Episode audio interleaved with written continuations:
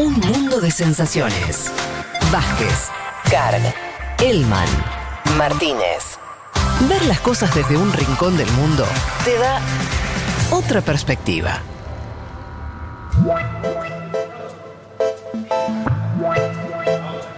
Para no irnos de nuestro esquema temporal, ¿te parece, Leti, si arrancamos nomás? Sí, lo habíamos anunciado antes, lo Sí. estábamos contando. eh, es muy conocido, todos y todas vimos las imágenes de el impacto en las Torres Gemelas, de los vuelos 11 de American Airlines y el 175 de United Airlines. Qué puntería, ¿no? Uno no, perdón, es que no puedo dejar de pensar qué puntería. Que Porque cómo le dieron a los dos Al edificios al diome. World Trade Center. Pues ninguno, vieron que es, es- es bastante impresionante esa parte. Ya sé que fue terrible los atentados, pero bueno, un poco de tiempo que uno se lo puede puede decir esto también. Qué puntería, loco, porque hay que pegarle. Los aviones eran grandes, el edificio también y impactan de lleno. De lleno. ¿Sabés que Después vamos a comentar Sí. un poco más, pero me contaron una vez y nunca lo pude chequear que una vez le preguntaban a Luciana Salazar sobre esto, porque viste que la típica es ¿qué estabas haciendo? ¿Cómo te acordás Sí, que te pasó? Y ella dice que lo estaba mirando, que vio cómo impactó el primero, que impacta en la Torre Norte, y cuando ve el segundo dice, qué boludo, por mirar al otro se chocó la otra torre. Esto, no sé si es así o no, No, no, pero en ese momento... Yo elijo creer. Pero es que en ese momento igual era total confusión cuando Pero ella, ella lo dice estando. eh, Lo que le pasó por su cabeza en ese momento. pero ella estando acá. O sea, en- Sí, sí, sí, sí. Ah. Pero digo, en ese momento era una total confusión. Vos Igual veías las imágenes, digo, Sí. no sabíamos que era un atentado El, el al segundo el segundo un poco así. O sea, el primero Esto igual te digo, nunca pude chequear si esto es real Es o no. ¿eh? espectacular, Por es ahí no, por espectacular. ahí pobre no lo dijo y, y le estoy metiendo en algo que nada que ver. No, Como no cuando no ves un accidente. ¿no? Cuando ves un accidente y chocás vos también. Claro. No, pero, pero Ay, qué difícil remar pri- esto. el después. primero, nadie vio el, casi, o sea, nadie, casi nadie vio el primer envío en directo porque no era una noticia. No, claro. Después hubo, eh, ahora por ahí lo contar, pero hubo minutos. bastante tiempo entre el primero y el segundo y ya yo me encuentro entre los tantos que estábamos viendo las imágenes en la CNN con uno chocado. Cuando viene el otro y Sí, las- ya, ya está, ya co- algo estaba pasando.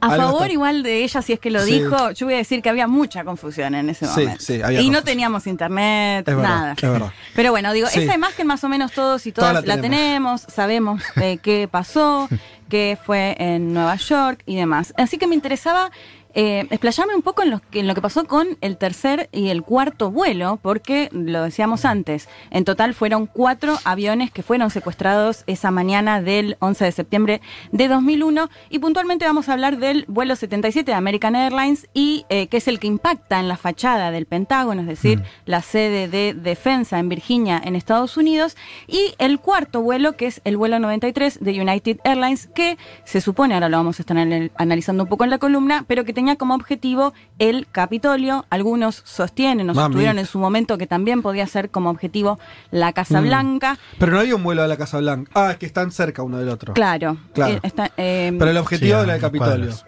Sí, esto al menos se sabe en parte por lo que confesaron Claro. después algunos de los detenidos, pero también se había barajado eh, la posibilidad de que uno de los objetivos sea la Casa Blanca. Igual ahora lo vamos a estar analizando mejor. Si les parece, para ir metiéndonos de lleno en el tema, escuchamos a Andrei Servín Pont. Él es analista internacional y director de la Coordinadora Regional de Investigaciones Económicas y Sociales, CRIES, que nos contaba un poco cómo se dio esto de, el, sobre todo el tercero y el cuarto vuelo. Tenemos cuatro vuelos, los dos que impactan contra el World Trade Center. Tenemos el que impacta contra el Pentágono, que es el vuelo de American 77, que aparte es uno que generó controversias porque según los relatos de los testigos oculares, muchos dijeron, bueno, eso es imposible que un avión comercial de esas características pueda tener, hacer esas maniobras para impactar de esa manera contra el Pentágono. Aunque todo con el tiempo fue debidamente comprobado de que efectivamente fue así. Y después un vuelo que no llegó a su objetivo, que es el que atentó, el que buscaba atacar al Capitolio, ¿no? Este fue el, el de United 93, que los pasajeros ante el secuestro lograron comunicarse con el 911, lograron comunicarse con familiares y se enteraron de lo que había ocurrido con los otros vuelos. Entonces ellos se revoltaron y lograron casi retomar el control del vuelo, pero este termina estrellándose sin impactar sobre su objetivo. También surgieron teorías conspirativas. Durante mucho tiempo se dijo de que ese vuelo había sido eh, derribado por, los por aviones caza de los Estados Unidos, lo cual ha sido demostrado como falso porque ningún vuelo, ningún avión de combate logró despegar a tiempo, pero sí después, años después, supimos, y Bush lo reconoce, de que él dio la orden de derribar cualquier vuelo eh, una vez de que se enteró de los hechos que habían ocurrido y los ataques contra el World Trade Center, ¿no? Ay, sí, tantas cosas que me acuerdo de. Porque Sí. las cosas que se decían. ¿Te acordás la, eh, a- la cantidad de horas que habré visto de gente explicando de si las torres se pueden derretir adentro? Sí. Para, pero al final era lo que uno suponía. Ocurrió lo que ocurrió. Sí, bueno, lo que contaba un poco, al menos dos cosas para analizar de lo que decía Andrei Servin Pont.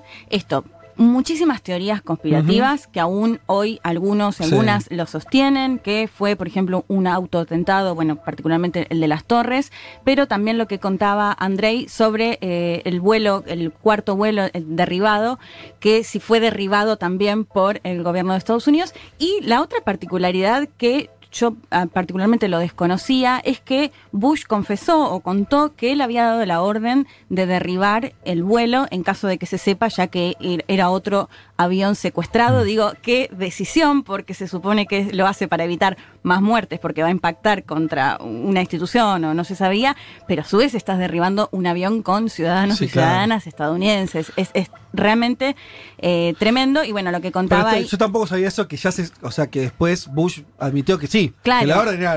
No importa. Él admitió que había dado la orden. Sí. Supuestamente lo que sí se comprobó es que no fue derribado, que no alcanzó a ser derribado por eh, los cazas estadounidenses. Sí. Pero sí que había dado la orden, digo, o sea que claramente podría haber pasado, ¿no? Y eh, eso a mí me llamó mucho la atención porque realmente es muy impactante, o hubiese sido muy impactante si se, se confirma que uno de los aviones fue derribado por el gobierno de Estados Unidos. Pero bueno, lo que decía eh, Andrei, que es que no, que esto se comprobó que, que no era así. Analizando un poco eh, los dos casos y recordando un poco los casos de estos dos vuelos, lo decíamos, el eh, tercer vuelo, que el tercero lo, lo planteo así porque es de acuerdo a los horarios, las Torres Gemelas impactaron unos minutos Mm. ¿Fueron antes de las las primeras 9 de las la torres? mañana. Las torres sí, torre, más temprano. torre Norte primero, Torre Sur después, Sí. eh, impactan unos minutos antes de las 9 de la mañana. Después viene el del Pentágono y por último es el que Ah, se estrella. sí, claro. El tercero es el del Pentágono, que se impacta a las 9.37 de la mañana, o sea, casi una hora después. Mm. Y esto, siempre hay que pensar que era 2001. No teníamos Twitter y podíamos ver en el momento No, que estaba claro. pasando, ¿no? Esto lo veías en tele, digo, una hora en ese momento realmente no es nada.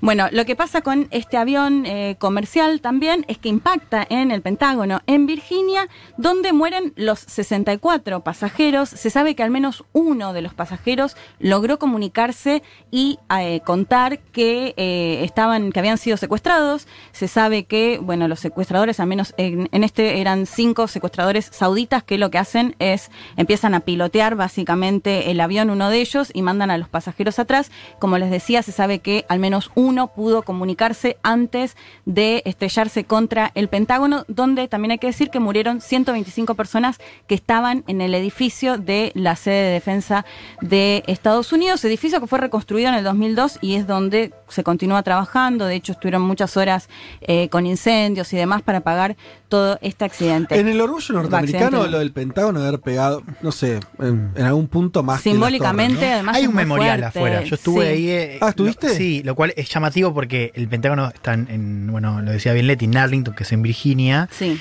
Qué raro, uno va a visitar, pero en él no hay nada para ver. No. Está todo oscuro y, a- y al ladito tenés como el memorial y hay como un, Ajá. y hay la parte de ver. Pero al Claro. Pentágono no te puedes ni acercar, me imagino, al edificio. No, lo- es- no hay nada para ver. O sea, vos vas a ver el Pentágono, Claro. no, no podés Llegás a entrar, ver- claramente. No, obvio, pero llegás, llegás a ver la ¿Ven? Pentagonal. Sí, sí, se ve mucho mejor desde arriba, claro, Claro. eh, pero sí, lo ves y es esto todo oscuro, ¿no? Y al lado está ese memorial. Claro. eh, que, que igual es, es chiquito, no, no, no me pareció la gran cosa comparado con lo que es el memorial De las torres. De las torres, digo, no, no, no hay comparación. Bueno, incluso el memorial del cuarto, que es en pleno campo. Pero Claro. bueno, ahí les, les contaba. El cuarto vuelo, que es aún el que más interesante me, me resulta, y que acá viene la recomendación de la película Ajá. Flight 93, o sea, vuelo 93, que es el número del vuelo. Ay, ¿la vi o no la vi? Qué duda ahora. Bueno, yo te La digo, Fede, lloré, se- me dolía la panza, fue horrible. Primero, creo que lo hemos hablado, me drogo fuerte cada vez que me subo a un avión, así que ver estas Ah. películas me destrozan. Pero bueno, es difícil para verla, pero la verdad es que se las recontra recomiendo. Está buenísima porque se hace en bases de 2006 la película y se hace en base a lo que se supo de acuerdo a los, Mm. eh, sobre todo los familiares y bueno, lo, lo que se Mm. pudo saber porque finalmente... ¿Y eh, es ficción o documental? no, es, es ficción. Es ficción, pero bueno, basada. eh, a ver, lo que, lo que cuentan es el momento en el que ya están en, Sí. en el, en vuelo, en el momento en el que se- eh, los secuestradores, que eran cuatro secuestradores, se ponen las bombas, o sea, van al baño, se ponen las bombas, empiezan a amenazar a las azafatas, eh, diciéndoles, bueno, si quieren hacer algo, hacemos estallar en este momento el avión.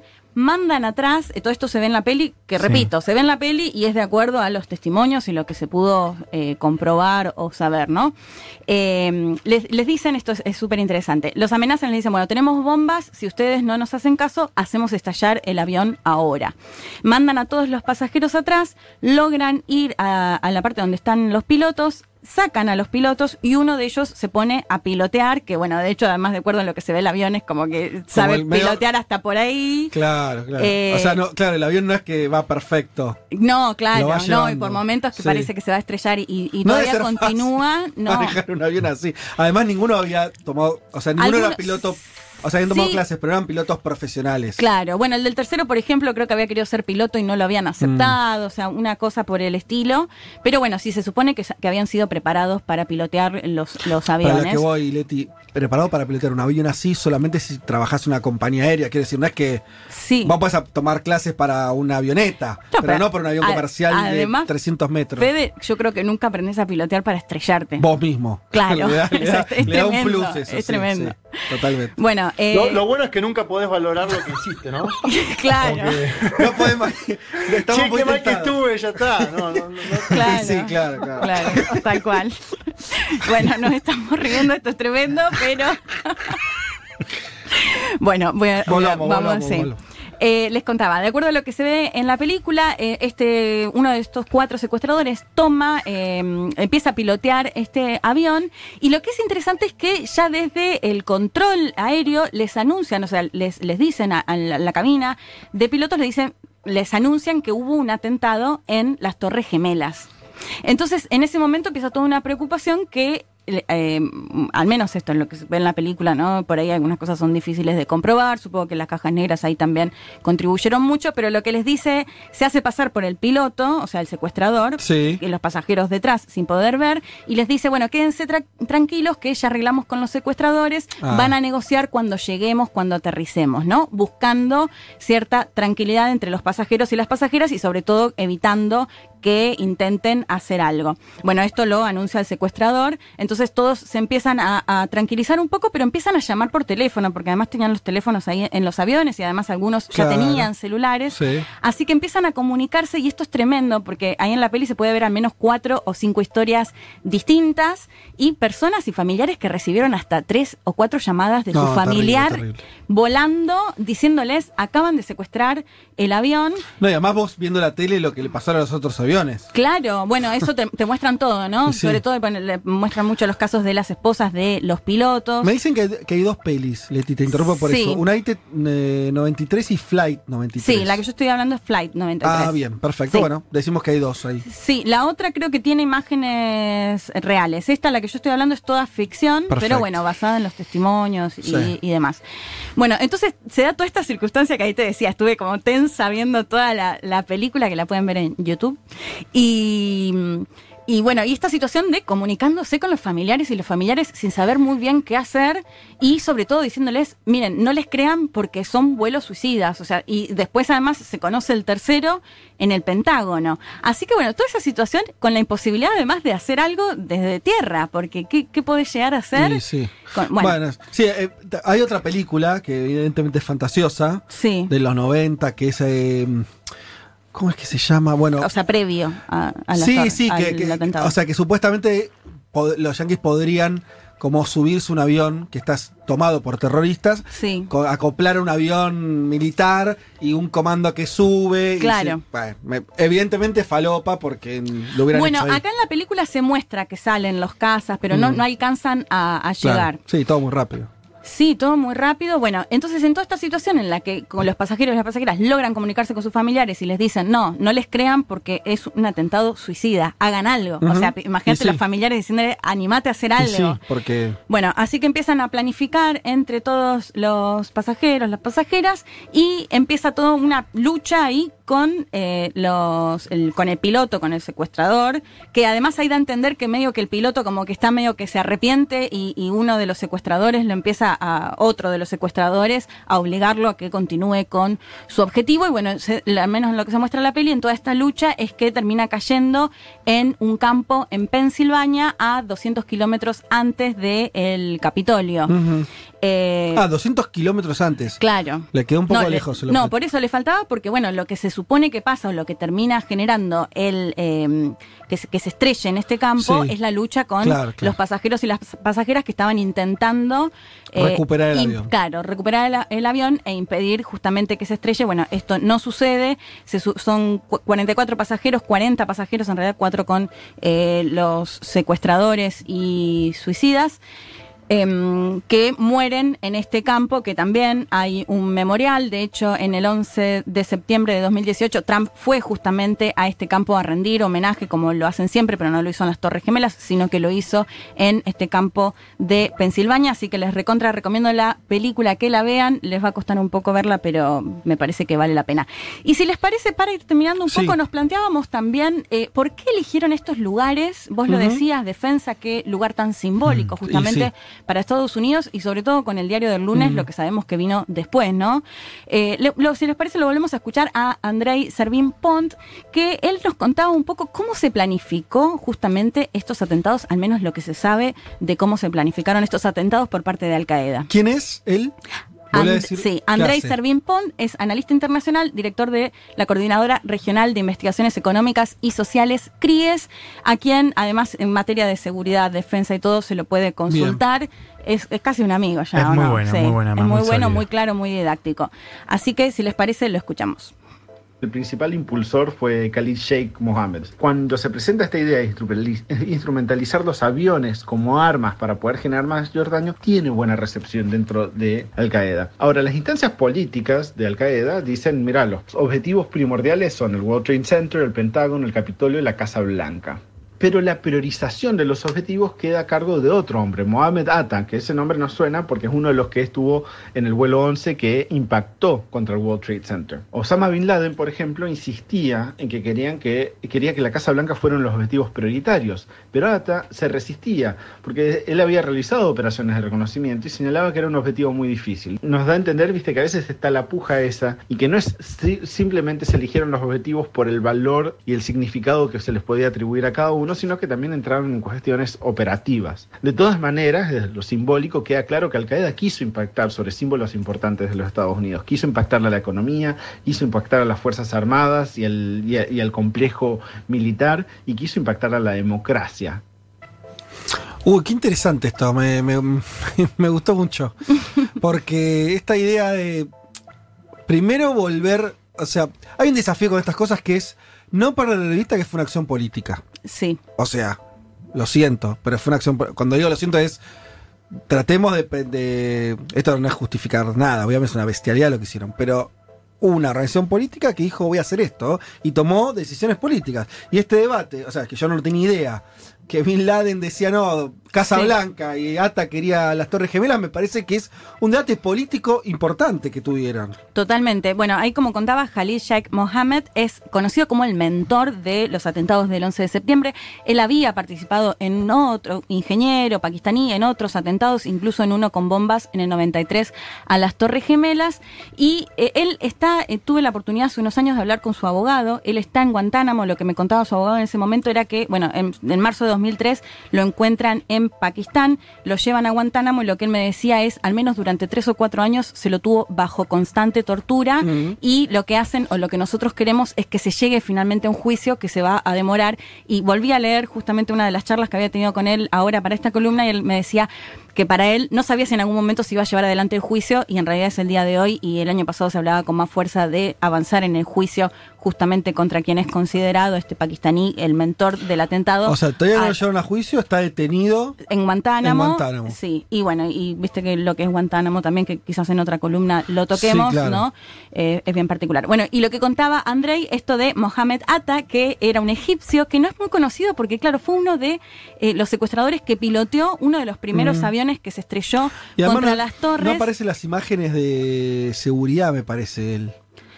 Ahora, me, me parece que se hizo conocido también por eso, pero no lo sé. No, no, Bueno, tengo que, él lo Sí. que planteaba era esto que, a- eh, y lo que decía Andrei también, que es súper interesante. Por un lado, un, un dilema que existe siempre, o sea, esto es un acto eh, terrorista, pero también en el momento en el que, por ejemplo, Estados Unidos decide eh, asesinar a un supuesto terrorista en Afganistán o en donde sea, se enfrentan al mismo dilema que tiene que ver con quién o contra quién eh, querés impactar y las posibilidades que hay, que hay de hacer eso, ¿no? Y este era el dilema que, como planteaba, por un lado Mohammed y Bin Laden y por otro lado Mohamed Atta, que decía que había muchas dificultades, por ejemplo, para eh, que el atentado sea en la Casa Blanca porque era más chico, bueno, por, por algunas cuestiones meramente operativas. Sí, lógico. Pero imagínate que un, un ataque contra Casa Blanca hubiese sido aún muchísimo más potente, ¿no? Más político. O sea, a mí me parece Sí. que. Yo estoy pensando. Sí, en, sí, en- sí. Pensamos un segundo en Bin Sí. Laden como dirigente Capitolio. político. Hay una diferencia clara entre, entre lo que es el, el mundo cultural, que me parece que ejemplifican bien las Torres Gemelas en Ujú. Nueva York, y lo que es el, el ecosistema político. Sí, claro, sí. lo comercial, sí. Sí, que de hecho no fue tocado, porque vos tenés el Pentágono, que son los milicos, y eh, una cuestión con Claro. un edificio en Nueva York, pero digo, porque pensando en, en serio, lo decía como una provocación, pero no, ¿por qué no? Eh, Bin Laden como dirigente político, que el tipo quisiera, que su intención fuera apostar a la sede del poder político, o sea, Sí. la Casa Blanca tiene un sentido bastante más lógico. Sí, Quiero totalmente. decir. Eh, y te decía, viste que te decía Mohamed Atta, era conocido, justamente es uno que mm, es el que aparece en la filmación. Sí. En la.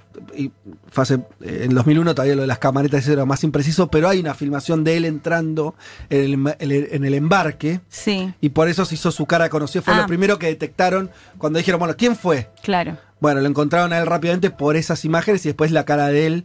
Si googlean Mohamed Atta, Claro, los que se- se, acuerdan se del atentado ver. la van a ver porque la, después la repitieron 20 millones de Claro, veces. pero bueno, lo que contaba Andrés es que no, no fue muy conocido en cuanto a esto que se sepa de cómo se había planificado No, claro. justamente este atentado, porque además, bueno, ni si, o sea, murió, fue uno de los que murió ese 11 de septiembre. Bueno, como saben, murieron casi 3.000 personas, más de 6.000 eh, heridos después de, de estos atentados, incluidos los 19 terroristas, que en su gran mayoría eran sauditas. Y para terminar, si les parece, y Dale. para recordar, ya que estamos nostálgicos con Sí. los 2000, A ver. Escuchamos a quien era el presidente de Estados Unidos en ese momento, eh, George W. Bush. Escuchamos el discurso que dio la tarde del 11 de septiembre de 2001. This is a day when all Americans from every walk of life unite in our resolve for justice and peace. America has stood down any enemies before, and we will do so this time. None of us will ever forget this day. Yet we go forward to defend freedom and all that is good and just in our world. Thank you. Good night, and God bless America. Bueno, ahí lo escuchábamos a Bush que decía, este es un día en que todos los estadounidenses de todos los ámbitos de la vida se unen en nuestra resolución por la paz, por la justicia. Estados Unidos ha derrotado antes a sus enemigos y lo haremos esta vez. Ninguno de nosotros olvidará este día, pero avanzaremos para defender la libertad y todo lo bueno de este mundo. Eh, eh, bueno, muchas gracias, Dios bendiga a América. Y a mí me pareció interesante traer este discurso porque sabemos cómo fue o, o cómo mutó de alguna manera eh, la política exterior de Estados Unidos y todo lo que vimos después con los conflictos de Medio Oriente en todo esto que se enmarcó en la guerra contra el terrorismo, de la cual al día de hoy y más allá de la cantidad de años que pasaron desde el 2001, tenemos que hablar porque son los conflictos que continúan, sobre todo en Medio Oriente. ¡Oh, qué lindo! Bueno. Eh, Eso, es- eso es irónico. No, no, que, es que me trajo. No, me- qué lindo era, totalmente en serio. Qué lis- bueno.